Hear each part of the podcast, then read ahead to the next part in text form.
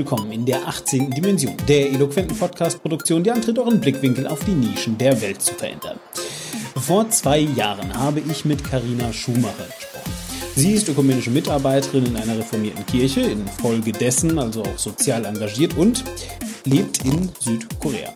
Wenn ihr wissen wollt, ähm, warum und wie es kam, wie es kam, so dass es heute ist, wie es ist, dann empfehle ich euch die Episode D004. Da habe ich äh, das zumindest damals versucht mit Carina erschöpfend zu besprechen. Ähm, ob uns das gelungen ist und ob sich in den letzten zwei Jahren auch in Südkorea die Welt irgendwie weitergedreht hat, das äh, möchte ich heute versuchen herauszufinden und deswegen habe ich sie mir noch einmal eingeladen und äh, sage damit herzlich willkommen, Karina. Hallo. Ja, vielen Dank. Hi. Hi. Na und wie sieht's aus? Hat sich die Welt in Südkorea weitergedreht? Tatsächlich ja. So, Wir hatten heute eine Abstimmung in der ähm, im Parlament und haben die Präsidentin abgesetzt. Was? Äh, stopp, also Moment. Äh, wie jetzt? Moment, also ist wirklich wahr. Das ist heute passiert. Also ich meine, der Rest der Welt, wir können das ja mal sagen, das ist heute der, äh, was ist denn heute? Der 9. Ich glaube, ne? 9. Dezember? Ja. Ja, der 9. Dezember 2016. Der Rest der Welt hat jede Menge Präsidenten gewählt und ihr wählt einen ab. Ähm, ja. Wie kam es denn dazu? Also was, was war der Grund? Ähm, seit Ende Oktober gibt es einen Skandal in der koreanischen Politik, der unglaublich kompliziert ist ähm, es geht um Korruption, es geht um Macht, es geht um Machtspielchen, es geht um viel Geld, es geht um Einflussnahme, es geht um Bevorteilung von Leuten, es geht um Eliten, es geht so um das, das volle Programm, wirklich Intrigen, ähm, Schönheitsoperationen, Viagra. Wir haben wirklich von jedem was dabei. Und ähm, die Leute gehen seit Wochen auf die Straße. Letzte Woche waren es zwei Millionen im ganzen Land, über 1,5 Millionen allein in der Hauptstadt. Ähm, die Demonstrationen sind komplett friedlich. Die Leute tragen Kerzen mit sich rum und ähm, tanzen und singen für das Absetzen der Präsidentin. Und heute hat es dann tatsächlich, ist es zur Abstimmung gekommen im Parlament. Und die Zweidrittelmehrheit wurde weit übertroffen für ähm, das Einsetzen eines Absetzungsverfahrens. Also das heißt noch nicht, dass es jetzt wirklich vorbei ist, aber in den nächsten sechs Monaten wird geprüft, ob die Präsidentin tatsächlich abgesetzt wird. Und wenn das so ist, dann muss es Neuwahlen geben. Vielleicht kurz zur Erinnerung, äh, 50 Millionen leben in Korea, 25 davon in, Süd, äh, in, in, in der Hauptstadt Seoul. Ja, ja genau. stimmt das noch, ja? Gut. Ja. Wahnsinn, zwei Millionen Leute. Unglaublich. Ja. Das ist ja, ja. gigantisch.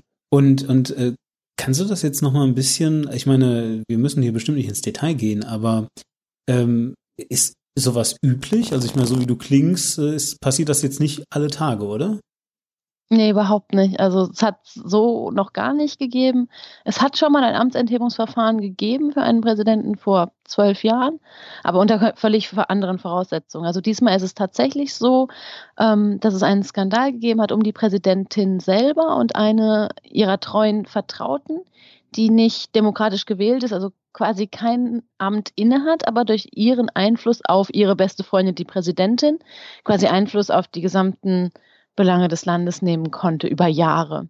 Und je mehr bekannt wurde über den Skandal, desto niedriger wurden die ähm, Unterstützungswerte für die Präsidentin in der Bevölkerung, desto größer wurden die Demonstrationen.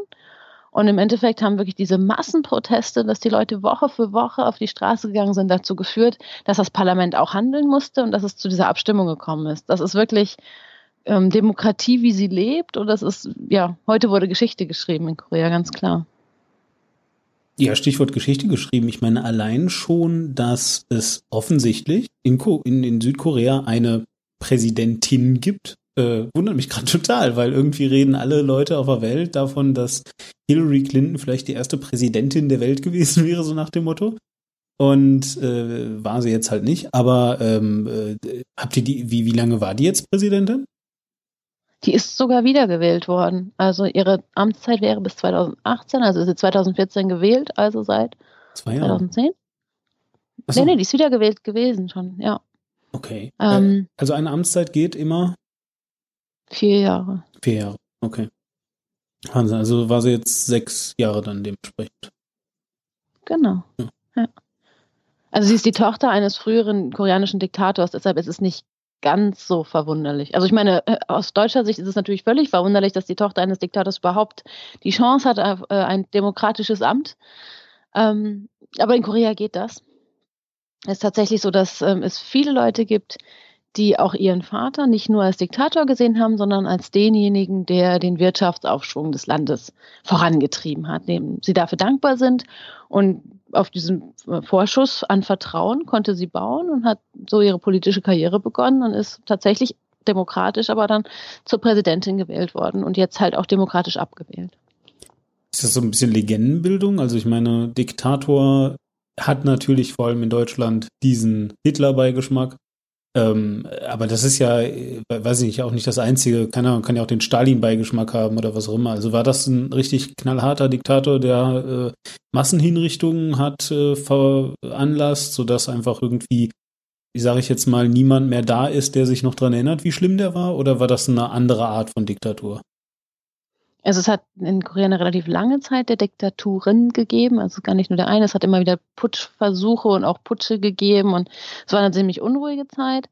Ähm, in die Zeit des Diktators, der der Vater der jetzigen Präsidentin ist, fällt zumindest Wie heißt denn der? ein Zwischenfall. Hm? Wie heißt denn der? Kannst du das sagen? Park Chung-hee heißt Park der. Chung-hee.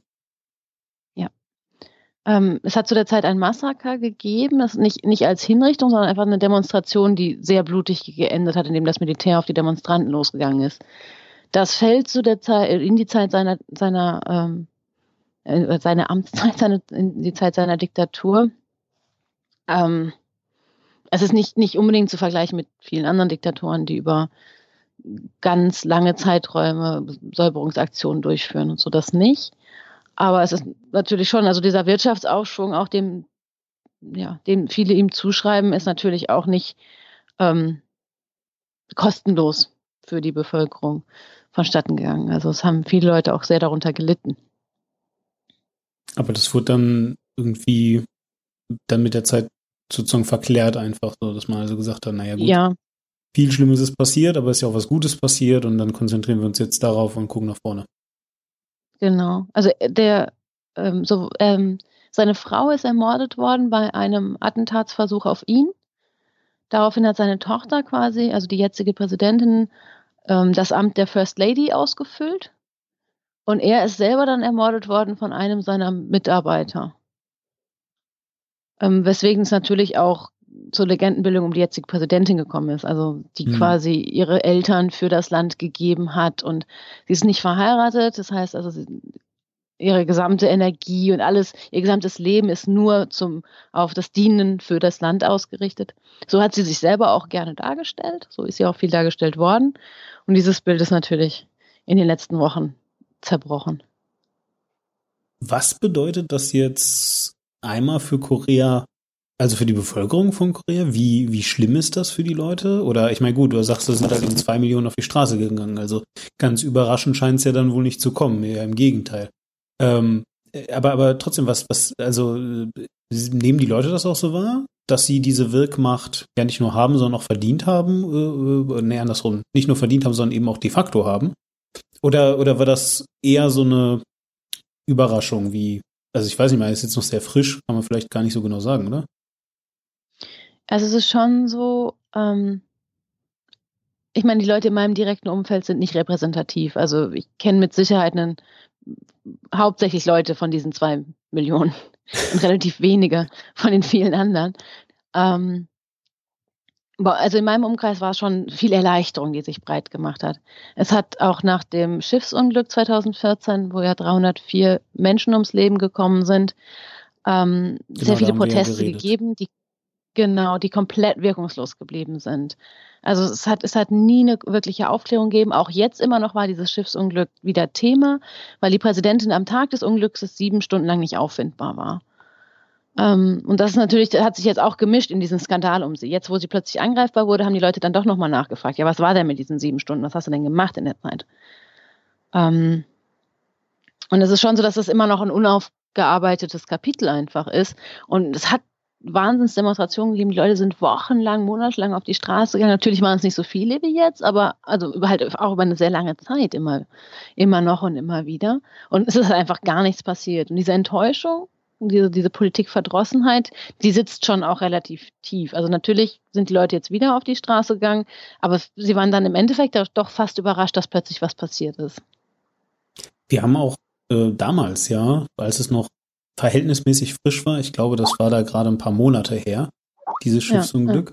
Ja, ja. Ähm, da haben wir ja darüber schon mal kurz geredet. Ich habe aber das Gefühl, dass wir das gar nicht wirklich erklärt haben. Also du, äh, ich, ich fasse das mal zusammen, an was ich, äh, an was ich mich dann noch erinnere. Das war doch, glaube ich, ähm, der Fluss, der durch Seoul fließt, der heißt. Nee, war es nicht. Das ist auf dem offenen Meer untergegangen. Auf dem offenen Meer. Ach, ach. Ja. Oh, siehst du, allein das wusste ich schon nicht. Gut, also, also zwischen, zwischen wo und wo ist diese Fähre überhaupt ge, äh, gefahren? Von Incheon nach Jeju.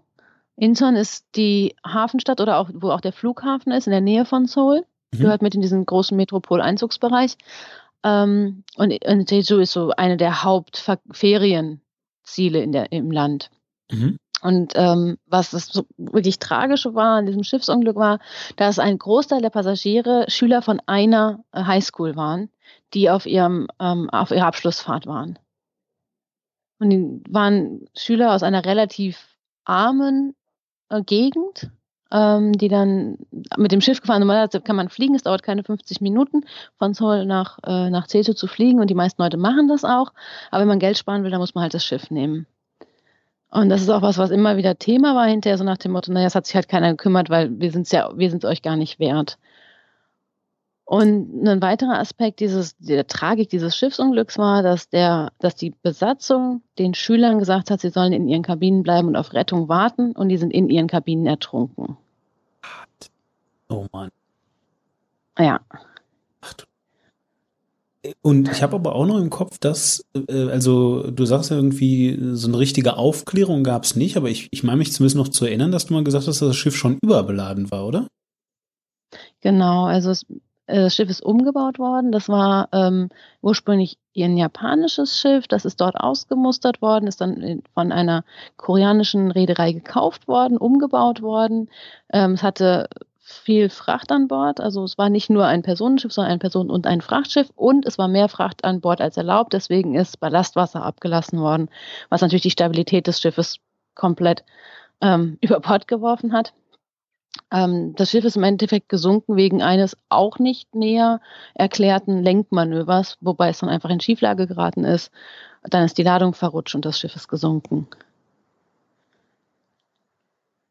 Du hast gesagt, dass jetzt irgendwie zwei Millionen Menschen auf der Straße waren. Kann man das irgendwie, ich sag jetzt mal anhand von, von, von westlichen Einordnungen von links und rechts so ein bisschen versuchen einzuordnen? Also ich nehme mal an, äh, weil das klingt jetzt gerade alles eher sehr humanistisch und so, dass das jetzt vermutlich eher progressive Kräfte waren oder nicht? Oder, oder, oder wie ist ja, das, das verteilt? Ja, das stimmt schon, auf jeden Fall. Ja.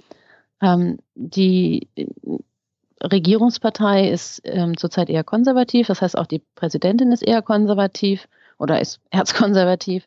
Ähm, und die zurzeit haben wir zwei relativ starke Oppositionsparteien, die man eher als progressiv bezeichnen würde, ja. Aber wie gesagt, ähm, die Regierungspartei hat die Mehrheit im Parlament, logischerweise.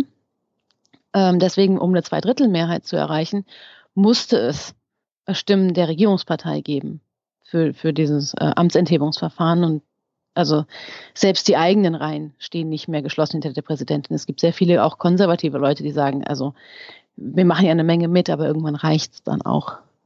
Das ist wirklich Wahnsinn, nicht? Also das, äh, das, das ist ja, das ist ja wirklich, also muss das ja wirklich eine sehr überzeugende Geschichte gewesen sein in dem Moment.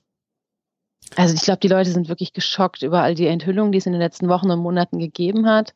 Viele Dinge, die man sich nicht hat vorstellen können es ist auch unglaublich, es wird da mit Namen hantiert und wer mit wem und wie und warum und ähm, es ist völlig unübersichtlich. Immer wieder gibt es Grafiken auch in den Nachrichten. Es wird relativ gut auch auf Englisch berichtet. Das ist das erste Mal, dass die englischen Nachrichten wirklich ein relativ ähm, gutes Informationsangebot auch liefern über was, was ja eigentlich ein internes Problem oder eine interne Angelegenheit ist. Aber es bleibt halt trotzdem immer noch irgendwie relativ verwirrend. Was hat das jetzt dann für eine Auswirkung für Korea als Land? Also, ich meine, ich habe es ja irgendwie schon gesagt. Ähm, ich, ich bin, obwohl ich äh, dich halt eben jetzt kenne, oder vielleicht auch weil ich dich kenne, ich denke eher obwohl, jetzt ja nun wirklich nicht die Person, die sich ganz intensiv mit Südkorea beschäftigt. Also sprich, ich äh, gucke, was in äh, den Hauptnachrichten so an mir vorbeifliegt und offensichtlich ist, äh, äh keine Ahnung, äh, äh, die One-Finger-Selfie-Challenge wichtiger als Südkorea.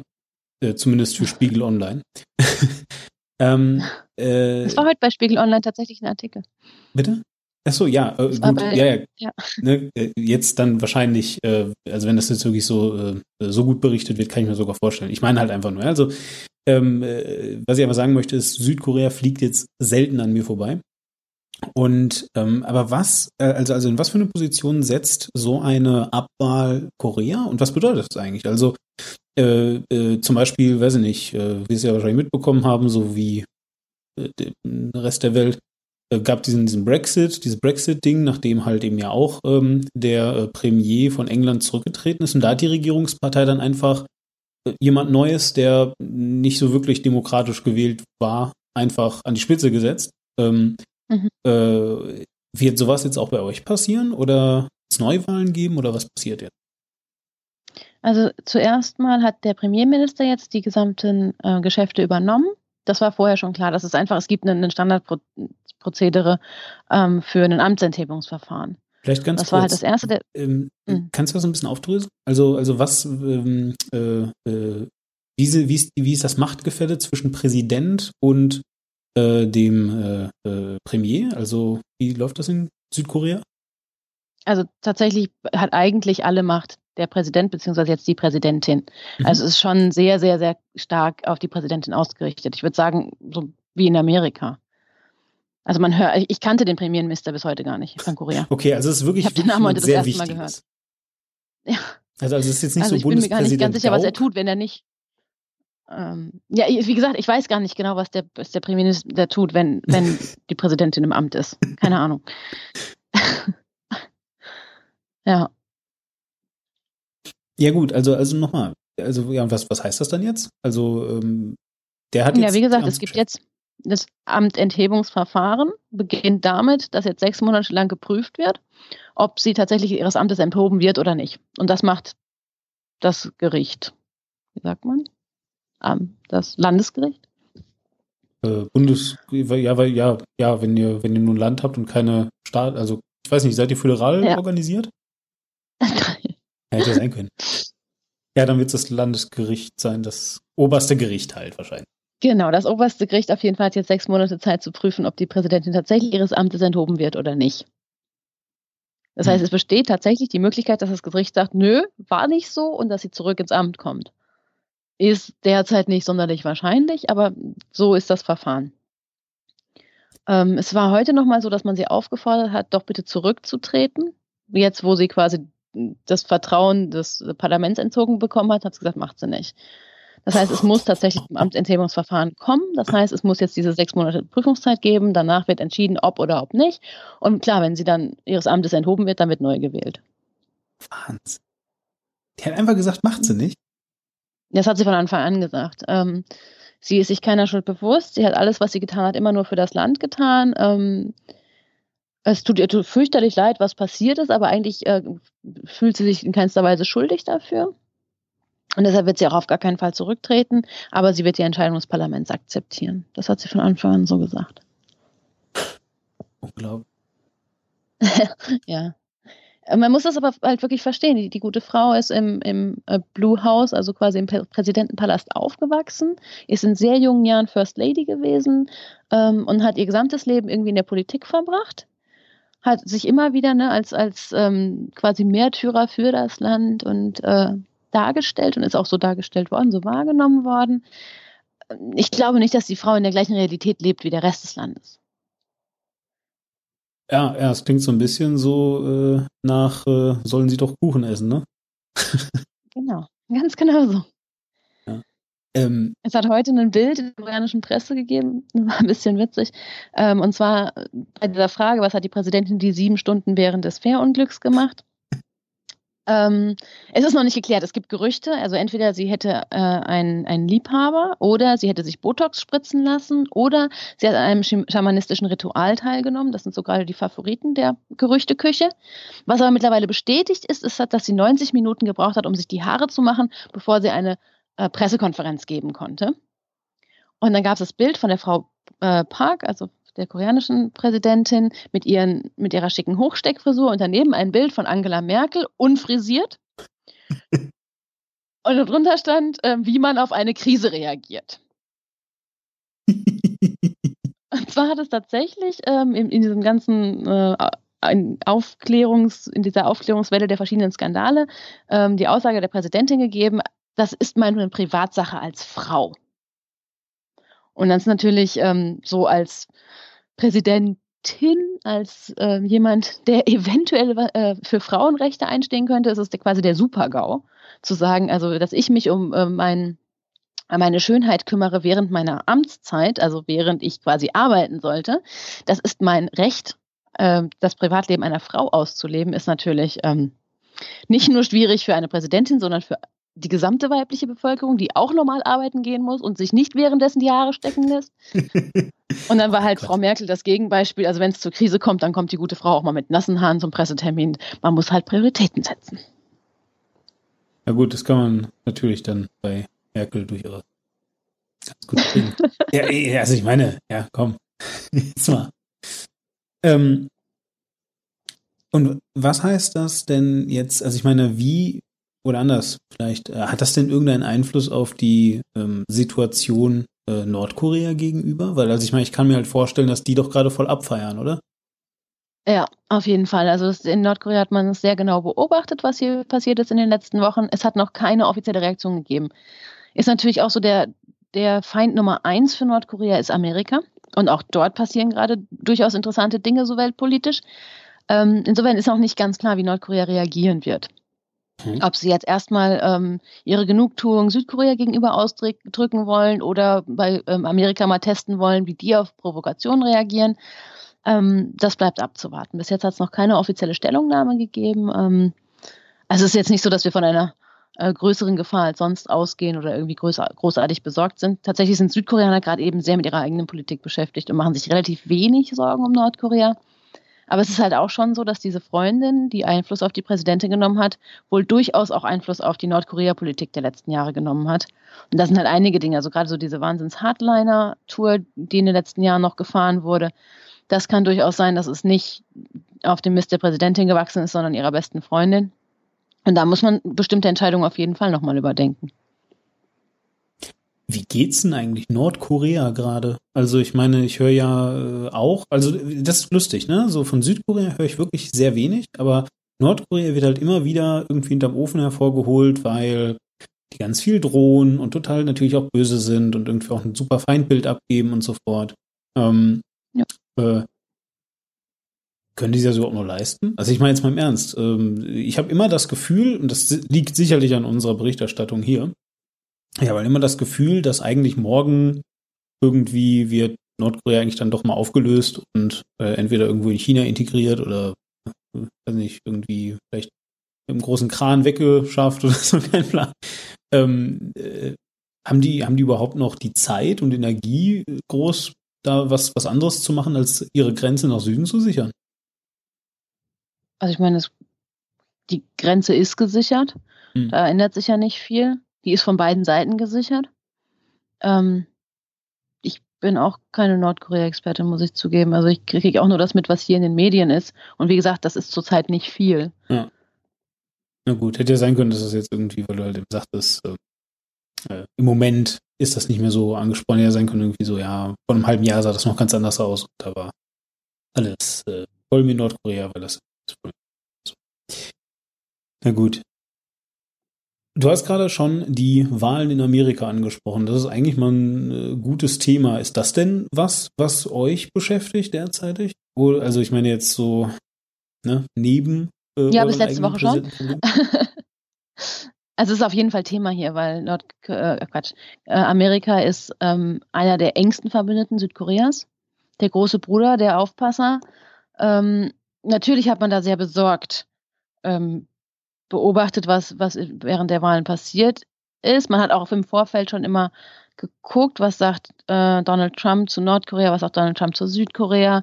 So nach dem Motto, wir, wir bringen die Südkoreaner dazu, ihre, unsere Armee bei ihnen zu bezahlen, was Südkorea über, äh, zur Überhälfte schon tut. Also so viele, ja, also es sind einfach sehr viele ähm, amerikanische Soldaten im Land, aber die werden zum großen Teil von Südkorea bezahlt. Also er hat dann, wie man das so kennt vom Herrn Trump, halt äh, plakativ mit großen Zahlen um sich geworfen, die nicht ganz richtig sind. Ähm, es wird sich im Endeffekt zeigen, ne, was er wirklich tut. Es wird in Korea ähm, beobachtet, aber mehr können wir zurzeit dann auch nicht tun. Ja, gut. Äh, diese Art der Argumentation kennen wir jetzt ja eben auch schon äh, wiederum aus dem, so, ne, äh, der Logik rechtsrum, einmal äh, über den Atlantik, wo er eben auch sagt, dass äh, ja die NATO jetzt. Aber ich meine, gut, das ist jetzt, das ist ja auch wiederum nichts, was Trump spezifisch war, zumindest. Ähm, das äh, hat ja auch Clinton gesagt, dass die NATO jetzt endlich viel mehr, also die NATO-Mitgliedstaaten jetzt viel mehr Geld da rein ballern müssen, weil geht halt nicht, dass äh, Amerika Leute beschützt und so. Und ähm, finde ich eigentlich eine interessante Argumentationslinie, weil das für mich immer so ein bisschen klingt nach, naja, dann geben wir jetzt halt eben die Macht auf und macht ihr das doch mal weiter. Und das wundert mich jedes Mal Mhm. so. nachdenke. Mhm. Naja, gut, aber vielleicht auch gerade gar nicht, gar nicht so wichtig. Wenn du gerade nicht, also ich nehme an, du hast auch dann an den ähm, Demonstrationen teilgenommen, etc., oder? Ja, natürlich. Das Wobei ich habe, es gibt seit seit ähm, zwei Wochen in etwa gibt es einen Artikel, der im Internet kursiert, dass es tatsächlich gesetzlich verboten ist, für Ausländer an politischen Aktivitäten teilzunehmen. was? Ja, finde ich auch. Also äh, Ausländer dürfen für Ausländerrechte auf die Straße gehen, aber nicht für ähm, politische Belange des Landes, in dem sie leben. Ähm, in dem englischen Artikel war zumindest erwähnt, dass es noch nie einen Fall von Verhaftung gegeben hat, weil man auf einer Demo war.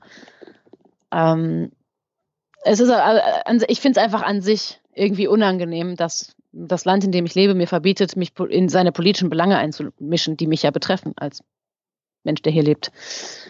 Ja, das Ähm. ist ja auch dann wieder äh, was, was, was, äh, wo, wo du wieder gut zu Trump rüber kannst. Der will ja auch, wenn ich das richtig, also was ist der will? Weißt du, ich meine, ne, äh, hier, ne, Ja, ja. nochmal, wir sind im Dezember, niemand weiß, was Trump will oder tun wird, aber ne, zumindest er hat mal gesagt, ja, äh, dass er auch quasi ähm, äh, ja Foreign äh, äh, Lobbyist Groups irgendwie verbieten möchte.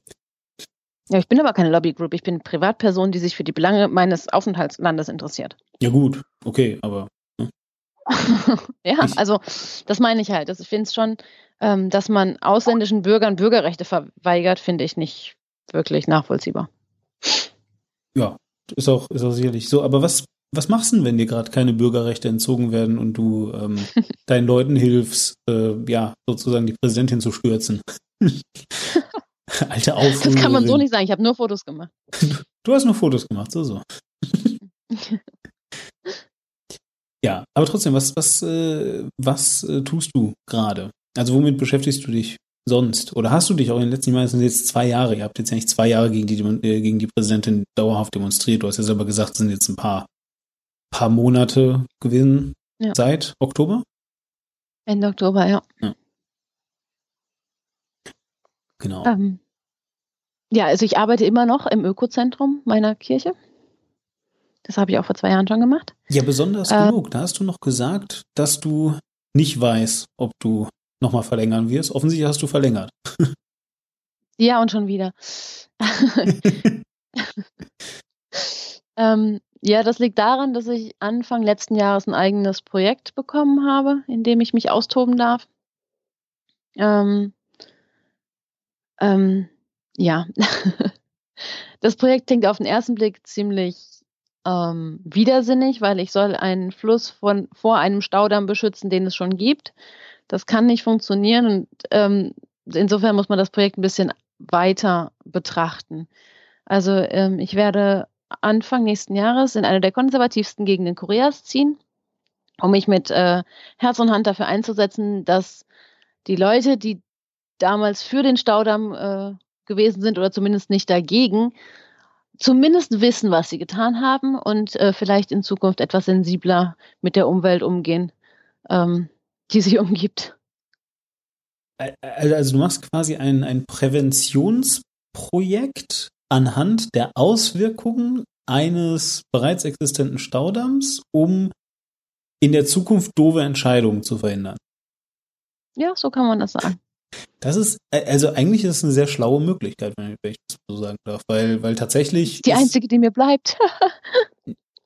ja, na klar, ich meine, ne, so jetzt im, im konkreten Fall mag das so sein, aber ich meine, das ist ja auch doch tatsächlich auch deswegen schlau, weil ich oft das Gefühl habe, dass wenn das Kind erstmal in einen Brunnen gefallen ist, wie man so schön sagt, äh, halt eben kein Hahn mehr danach kräht. Und dann auch niemand mehr Lust hat, Energie da rein zu versenken, jetzt wirklich dann mal die Auswirkungen und, und ähm, also, also eine Nachbildung sozusagen zu veranlassen. Ist ja. das eine Sache, ja. die irgendwie äh, du mit auch angestoßen hast? Oder war das jetzt einfach so, ja, hier, wir müssen irgendwo die Ausländer mal draufpacken, was ist denn möglichst äh, eine Sisyphus-Arbeit, ja, hier, da, da. Ja, als es angefangen hat, also erst hat meine Kollegin dieses Projekt, dieses Flussprojekt, ähm, ans Bein gebunden bekommen und als sie dann nicht mehr wusste, wo ihr der Kopf steht vor lauter Arbeit, hat sie gemeint, du hast du nicht vielleicht Lust, einen Fluss zu übernehmen? Und dann so, ach, weißt du eigentlich nicht so. ähm, ist nicht Lust, es ist aber tatsächlich so, dass dieser Fluss unglaublich schön ist. Also ich war jetzt ein Jahr lang wirklich regelmäßig da, oft einfach nur Fotos gemacht im, im Morgengrauen mit dem Nebel über dem Fluss oder den Sonnenuntergang oder irgendwelche Vögel beobachtet oder einfach nur dort spazieren gegangen und die Ruhe genossen. Also es ist wirklich schon ein sehr schönes Fleckchen Erde. Ähm, und dann halt bin ich immer auch wieder mit Leuten ins Gespräch gekommen. Ich falle natürlich aus auf, auf als Ausländerin. Ähm, Leute kommen schon auch auf mich zu und sagen, ey, was machst denn du hier? So am Ende der Welt. Ähm, und dass man mit Leuten auch ins Gespräch kommt. Und ich meine, ich sage nicht, ich bin hier, weil ihr einen scheiß Staudamm hier rumstehen habt. Ähm, sondern ich sage, ich bin hier, weil es so schön ist und dieser Fluss und ach nee, ich beneide sie ja so. Dann bin ich hingegangen, ja so da war ein scheiß Staudamm. ja, genau. Also es kommt dann meistens von selber, dass die Leute dann irgendwie, also dass ich meine so, ja, ich habe Fotos von früher gesehen, das war ja noch viel schöner. Und dann kommen die Leute schon von selber auch drauf zu sagen, ja, Mensch, äh, wir haben da so einen Staudamm, der steht hier irgendwie rum. So, ach, und wie kommt der hierher? ist ja was. Was ist denn das für ein Staudamm? Also ich meine, was macht denn der außer Wasserstauen? Wofür? Strom oder ähm, ja, halt Wasser? Der macht alle? Strom und ist ähm, als Überflutungspräventionsobjekt. Mhm. Ähm, ist eine ziemlich traurige Angelegenheit. Dieser Staudamm ist der letzte Teil des Vierflüsse-Projektes mit insgesamt 16 Staudämmen. Und es war so, dass sie den woanders bauen wollten, die Bevölkerung dagegen war. Und dann hatte man halt Gelder übrig. Also die waren tatsächlich schon verteilt, diese Bauaufträge an die Baufirmen. Und die haben gesagt, ey Leute, wenn wir jetzt hier nicht bauen können, gehen wir bankrott. Das heißt ganz viele Arbeitslose, das könnt ihr nicht machen. Und dann haben sie den Staudamm halt woanders hingebaut. Was? Ja. Vier Flüsse. Ist wirklich so. Also an dem hm? Ja, Vier-Flüsse-Projekt äh, habe ich sogar schon mal gehört. Ich glaube, im Zweifelsfall bei dir. Ansonsten vielleicht sogar äh, wirklich mal eine Sache, die äh, ich irgendwie äh, aus, aus, aus den Weltnachrichten habe. Könnte sein, dass das sehr, sehr berühmt ist, weiß ich nicht. Äh, was ist denn das? Also es war der Präsident vor der jetzigen Präsidentin, ähm, der irgendwie ganz der enge Kontakt in die war, Bauindustrie hat. Nee, Diktator war er nicht, er war tatsächlich demokratisch gewählt ähm, war, der, war früher der Bürgermeister von Seoul gewesen, hat hier einen Fluss renaturiert, in Anführungsstrichen. Also er hat einfach Leitungswasser reingeleitet in diesen Fluss ähm, und hat den begrünt links und rechts und hat ihn zum Naherholungsgebiet erklärt. Ist auch tatsächlich wirklich ein schönes Naherholungsgebiet in der Mitte in der Innenstadt, aber ist natürlich mit Renaturierung hat das nichts zu tun. Auf jeden Fall hat er sich da seine Lorbeeren quasi erarbeitet und die Leute haben gesagt, hey, der kennt sich aus mit Flüssen, der macht das ganz wunderbar. Und dann haben sie ihn zum Präsidenten gewählt und er hat gesagt, ja, wir haben doch hier vier große Flüsse im Land, mit denen machen wir das jetzt auch. Renaturierung für alle. Mit möglichst viel Beton und möglichst viel Geld in die Bauindustrie, weil ich habe da einen Kumpel sitzen. Ah, okay. Und dann haben alle ihren, ihren Wasserhahn aufgedreht und äh, ganz schnell Leitungswasser in den Fluss geleitet, oder? Also ich meine, für die vier großen Flüsse war das nicht nötig. Die flossen ja noch, die waren ja noch, ja noch nicht. Also der Fluss in der Innenstadt von Seoul war tatsächlich eine Kloake okay. und äh, Sumpfgebiet. Es war also äh, keine Chance, den wirklich zu renaturieren. Aber ich meine, natürliche Flüsse zu renaturieren, indem man Staudämme hinbaut, ähm, sie begradigt, eindammt, äh, Fahrradwege baut, das ist irgendwie alles nicht so sinnig. Ja, das, das klingt tatsächlich nicht sehr natürlich. Ich, ich, ja, ich kenne mich jetzt hat ja. mit, mit Renaturierung einfach nichts zu tun. Also diese Fahrradwege sind toll, die Leute haben naturnahe Erholungsmöglichkeiten und Erlebnismöglichkeiten. Das ist an sich nichts Schlechtes. Aber man kann es einfach nicht Renaturierung nennen. Mit Renaturierung hat das nichts zu tun. Und zu sagen, wir müssen unsere Flüsse ausbaggern, weil die sind ja versandet und ver, ver, mit Sediment verschleimt, ähm, ja, das haben Flüsse so an sich. Ähm, also, Renaturierung klingt für mich nach, äh, da pflanzt man eigentlich Bäume und einen Wald hin und macht, dass äh, die Flüsse, dass da irgendwie wieder Tiere leben und äh, sowas. Mhm. Ist das sowas? Ja, eben. Ja, mit nee. also, hm? mit, ja, normalerweise schon. Ja, okay, ja, also das, das war die Frage so. Also eigentlich, eigentlich ist es das exakte Gegenteil. Also, ja. ja, richtig, richtig. Okay, Wahnsinn. Ja. Das ist so, ja. So, und, und, und die Leute, die haben das jetzt aber damals, also ich meine, es gibt ja sicherlich Erkenntnisse, warum. Äh, du hast gesagt, es ist eine der konservativsten Gegenden, ähm, in denen dieser, dieser Damm da jetzt also vor sich hin dammt. Und ähm, die Leute haben das dann damals für gut befunden, weil sie halt konservativ sind und der Präsident irgendwie sehr populär war, weil der sich mit Flüssen auskennt, oder? Ja, es ist, ähm, genau, war schon von, von jedem etwas. Erstens sind sie konservativ, was der Präsident macht, wird schon stimmen. Zweitens waren sie dankbar für die Entwicklung der Region. Und man sagt so, ja, hm, hier, aber der kleine schöne Fluss und so. Ja, Entwicklung muss halt Opfer bringen. Habe ich oft gehört, den Satz. Also unser Dorf zum Beispiel. Ne? Also ich habe da mit einem älteren Herrn gesprochen, der stand vor seinem Haus. Da, wo sein Haus stand, ist heute ein, ein See. Ähm, ja, Entwicklung muss halt Opfer bringen. Die haben Entschädigungsgelder bekommen, davon haben sie sich neue kleine Häuschen irgendwie am, am Berghang gebaut, so. Ähm, ja. Das klingt ja, traurig. Leben zu wenig, zum Sterben zu viel. Ne? Also ja, es ist äh, tatsächlich, also es ist, wird unglaublich viel gebaut in der Gegend und es gibt immer noch Leute, die sagen, ja, das ist halt, ne, das ist Entwicklung, das ist Fortschritt, das ist unser Weg in die Zukunft. Wir brauchen Straßen, wir brauchen Staudämme, wir brauchen Infrastruktur, wir brauchen das alles. Es schafft ja auch Arbeitsplätze und wir sind ja so dankbar, dass die ähm, Regierung hier investiert. Ja. Ja, das ist, glaube ich, das Problem, wenn du so ein zentralistisches Soul hast und rundherum eigentlich ja. alles Wurst ist. Genau das. Also es ist mit einer der Gründe, warum ich sehr, sehr viel ähm, in den ländlichen Gegenden unterwegs bin. Einfach um auch immer wieder zu gucken, wie es vor Ort aussieht, was die Probleme der Leute vor Ort sind. Ähm, ich meine, es ist in Deutschland ja nicht anders. Selbst ob, obwohl es nicht so zentralistisch ist, sind die Le Probleme der Leute auf dem Land ja immer noch ganz andere als in den Städten. Ja, das stimmt ich weiß halt nicht, ob, ob das, ja, weiß ich nicht. Aber das kommt doch vor allem eigentlich, zumindest in Deutschland kommt das daher, dass die Probleme und auch die Einflussnahme ein bisschen mittelbarer ist, ne? Weil ich meine, wenn ein ja. Bürgermeister von einem 500 Seelendorf oder meinetwegen, fangen wir nicht ganz so klein an, sagen wir meinetwegen 3000 Seelendorf was, ähm, hm. weiß, schon eine Stadt ist, ich weiß es nicht genau. Also, ne, Punkt. So, jedenfalls, dann, dann ist das immer noch, dann ist der immer noch erreichbarer, glaube ich, als wenn du irgendwie den Oberbürgermeister von Dortmund hast. Und ähm, ja, blub, ja, kannst du dich halt eh, kann, kannst dich halt offiziell beschweren, wenn was schlimm ist oder so. Da finde ich dann keine, ja. also ich habe immer das Gefühl, dass die Probleme keine anderen sind, sondern lediglich anders angegangen werden, halt eben direkter. Also gerade was Infrastruktur angeht, hast du schon natürlich andere Probleme. Also ne, in den großen Städten hast du einfach Busse bis abends um 10 eventuell. Und auf dem Dorf hast du, wenn du Glück hast, mal drei, vier Busse am Tag.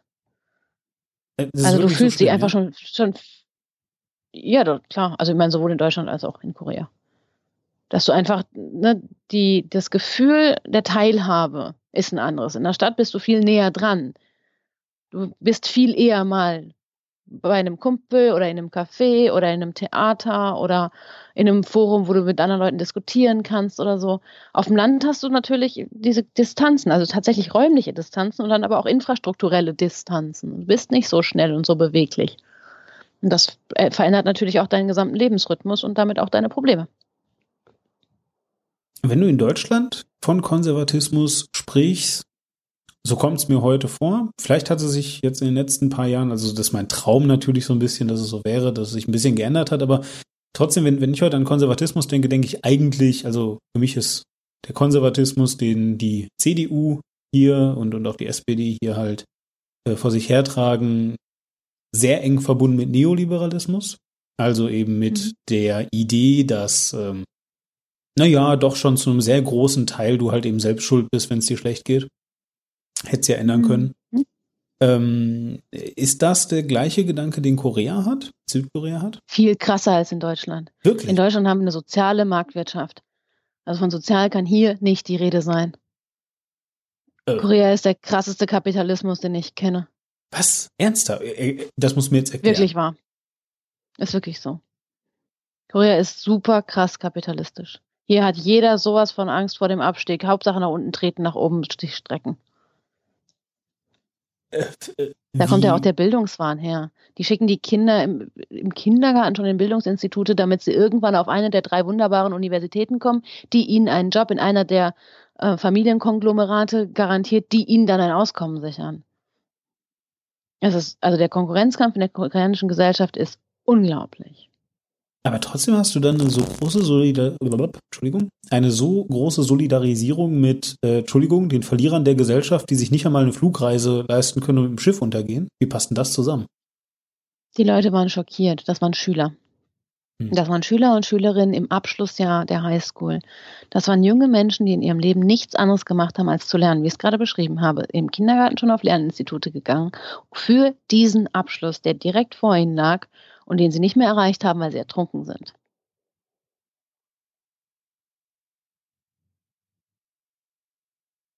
Also das ist trotzdem dann immer noch etwas, was man wirklich da, also was dann auch wirklich dann seine Spuren hinterlässt, ja? Es hat vor allem auch viele junge Leute auf die Straße gebracht. Mhm. Zu sagen, wenn, wenn in diesem Land dabei zugesehen wird, wie Menschen in unserem Alter ertrinken, wenn, wenn sich niemand, aber auch wirklich niemand für unser Leben und unsere Zukunft interessiert, dann müssen wir was ändern. Es hat in der Zeit auch den Begriff Hell Choson gegeben. Choson ist der ähm, alte Name für Korea und Hell halt das englische Wort für Hölle. Ganz viele junge Koreaner haben das Land verlassen zu der Zeit auch, also wirklich ausgewandert. Zu sagen, ich halte es hier in dieser Hölle nicht mehr aus, das ist kein Land, in dem ich eine Zukunft für mich sehe. Und dann hat es wirklich so eine, eine regelrechte Landflucht gegeben. Ähm, und dann aber halt auch diese Gegenbewegung zu sagen, so verdammt nochmal, wenn wir nicht was ändern, dann ändert sich nie was. Und das war halt jetzt auch so. Ähm, am, ich meine, 12. Äh, November waren Abiturklausuren und die Schüler sind nach den Klausuren auf die Straße gegangen und gesagt, so, bis heute habe ich gelernt, ab heute tue ich was mit meinem Land. Und die sind ein großer Teil der Protestbewegung in den letzten Wochen auch gewesen. Wirklich Leute, die, ne, die junge Leute, die gerade ihren Schulabschluss gemacht hatten. Ich meine, dass, dass Studenten auf die Straße gehen, ist man ja schon gewohnt, aber hier waren es teilweise wirklich Mittel- und Highschüler. Wie organisieren die sich? Ähm, offensichtlich, so stelle ich mir das gerade vor, bestimmt in Kirchen. Ich glaube, das hast du auch mal gesagt, dass viel progressive Kraft aus den Kirchen kommt. Ähm, mhm. Anders? Also gibt es äh, progressive Parteien nennenswerte? Mm, es gibt schon einige Parteien. Ähm, alle außer der Regierungspartei sind eigentlich auch mehr oder weniger progressiv. Toll. Ähm, aber ähm, nicht sonderlich stabil. Also nach jeder Wahl lösen sich die Parteien auf und gründen sich neu. Ähm, das ist keine, keine wirklich verlässliche politische Kraft in dem Sinne. Also ich meine, die Leute bleiben uns irgendwie erhalten unter anderen Namen dann. Aber ähm, was es jetzt gegeben hat, war wirklich eine, eine relativ große zivile Bewegung einfach. Dass Leute, also es gibt zivile Gruppen, die es organisiert haben, ähm, die jetzt auch ganz groß wirklich mit dabei waren. Klar, die Kirchen waren mit dabei. Mhm. Also es waren weniger die politischen Parteien als wirklich mehr so die, die Bürgerinitiativen, mehr oder weniger. Die da ganz, ganz mh, mm, stark treibende Kraft waren in den Protesten der letzten Wochen. Und haben die sich denn irgendwie abgesprochen dann? Oder, oder war das, also, oder war das Ziel einfach klar? War das einfach klar, so Präsident muss, äh, Präsidentin muss jetzt weg? Das äh, ist jetzt so das oberste Ziel, weil, also ich weiß halt nicht, immer wenn ich, immer wenn ich ähm, an unorganisierte Proteste denke, und vielleicht ist das ein deutsches Ding, ich weiß es nicht, aber so richtig kann ich mir das eigentlich nicht vorstellen.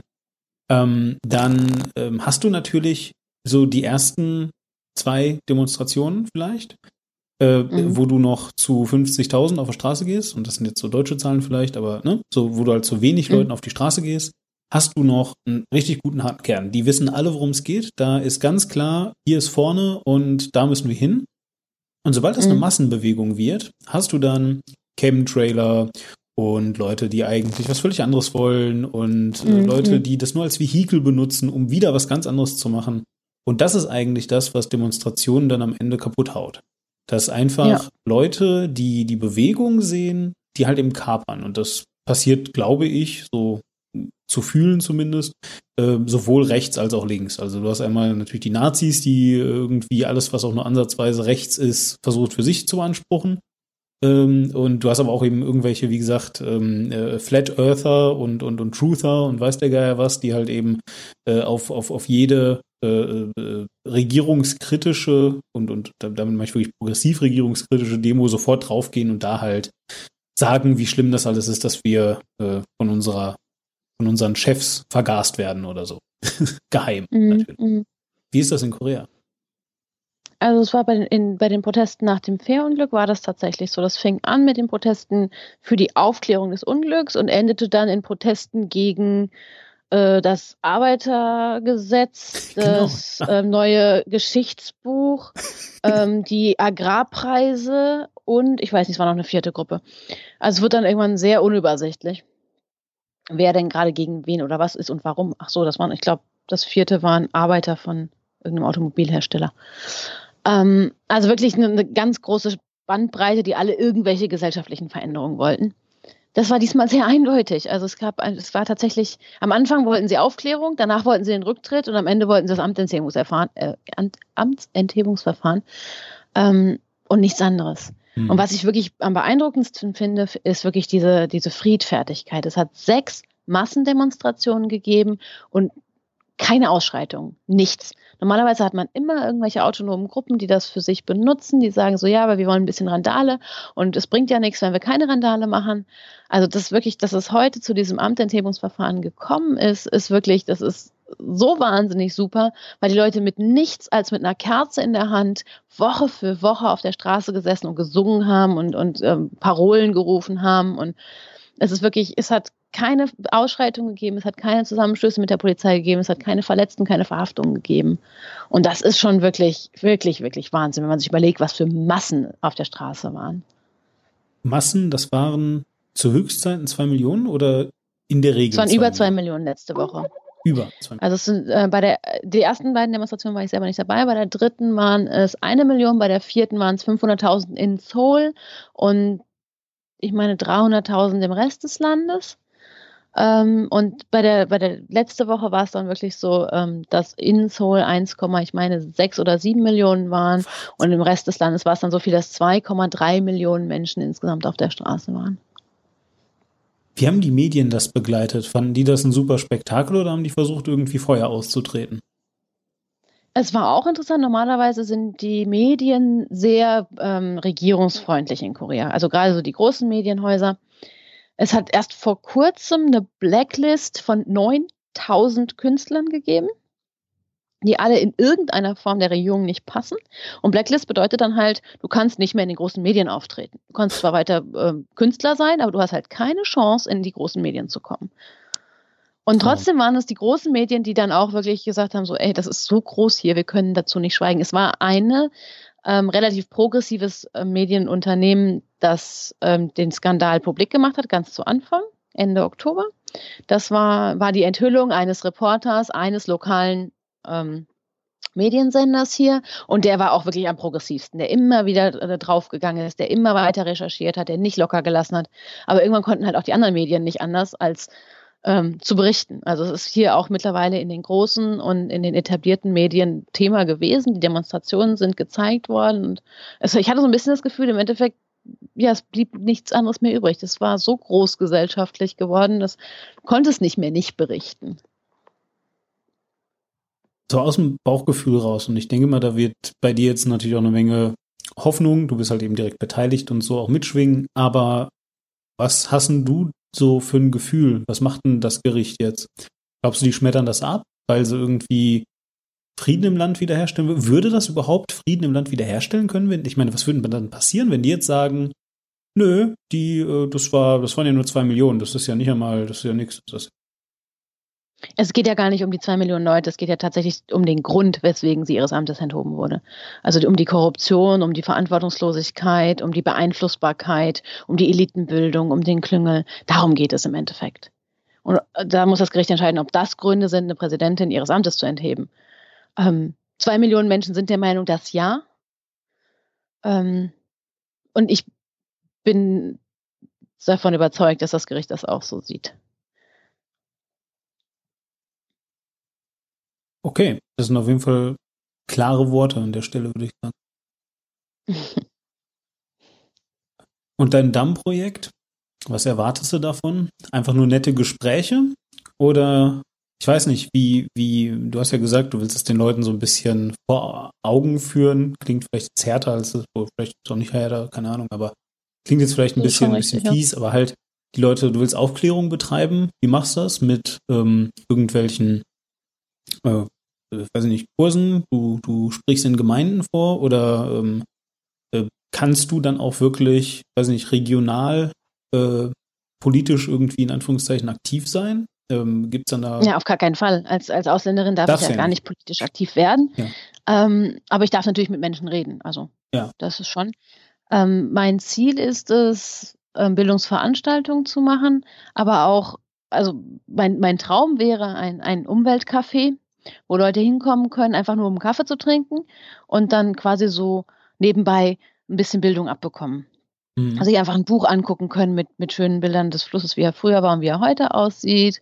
Oder einfach mal eine Infobroschüre über, wie man Wasser im, im Haushalt sparen kann. Oder, weiß ich nicht, in Kindergärten zu gehen, in, in äh, Grundschulen zu gehen, in, in Kirchen zu gehen. Einfach mal über Umweltthemen generell zu sprechen. Es ist gar nicht nur um diesen Staudamm, sondern generell so ein Umweltbewusstsein langsam, aber sicher unters Volk zu bringen. Das ist mein Plan und das wäre mein, mein Traum und mein Wunsch und mein Ziel.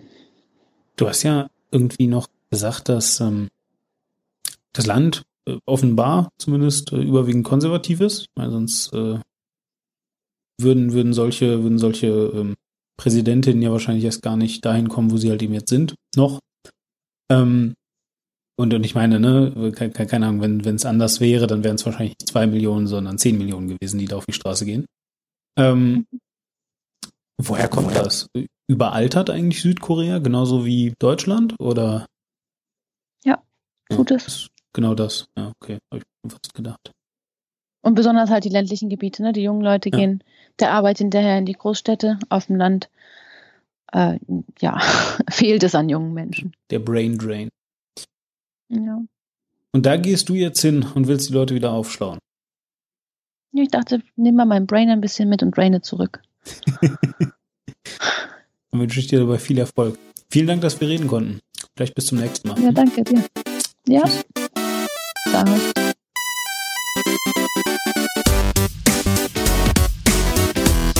Für Feedback, Kritik, Anregungen oder Infos zu weiteren Formaten schaut doch mal rein auf war-klar.de und folgt @demon oder @warklar auf Twitter oder schreibt mir einfach an info at war-klar.de.